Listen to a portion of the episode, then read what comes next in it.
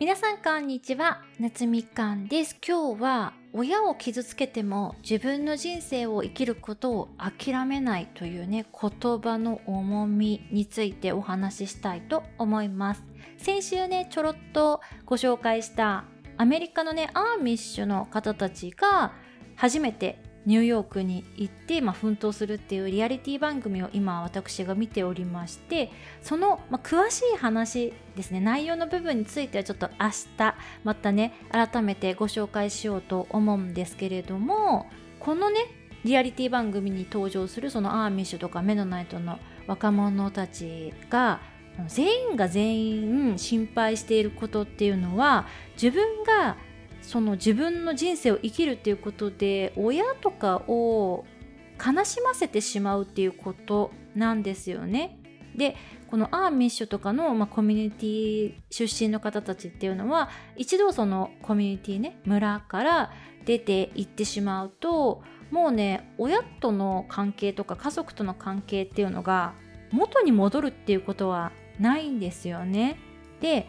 男の子のね一人が村から出ていくっていう日にその母親がねもう諦めの心境の中でその息子に対してね変なことしないでねとかビーチとか行っちゃダメだよとかっていうシーンがあるんですけどそういう宗教とかこう大家族の愛とかでがんじがらめになった生活からもっとね大きな世界を夢見て、まあ、全てを捨ててニューヨークに飛び出していく5人のね男女の姿が描かれてるんですけれども果たして彼らは自由な環境で自立した生活っていうのはね今後選ぶのかなっていうところでさっき言ったみたいにお母さんとかがやっぱすごく過干渉っていうか、まあ、心配性なんですよね。でやっぱその母親を悲しませたくないって思うわけじゃないですかみんな。だからそこでやっぱこうホームシック的なものにもかかる子もいるわけですよ。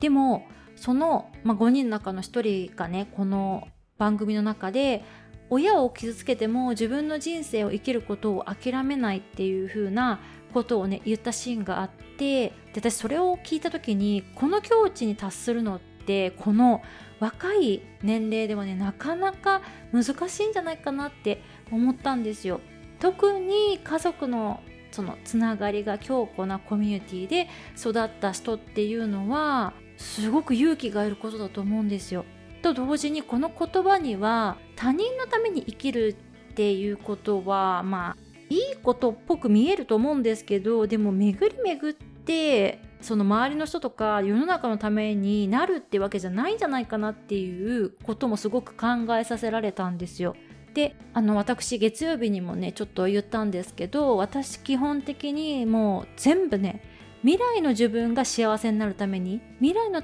自分が喜ぶための行動っていうのばっかり今この人生でやってきてしまったんですよ。で今の自分がどうしたいとか今の自分が嬉しいとか楽しいことっていうのを全無視してきたんですよね。で結局今私は今の自分が楽しいこととか今の自分が幸せなことって一体何なんだろうっていうのを考えても全然わからなくなってしまったわけじゃないですか。まあイコール今っていうその時間軸を生きられてないわけですよ。だからこの5人がね新しい街に出て行っていろいろねこう葛藤とか奮闘とかねしている姿が見ていてものすごく刺さるものがあるんですよ。で私が今日からね私は今行きますって言ったとしてももう長年の習慣というか癖というかが染み込んじゃってるのでね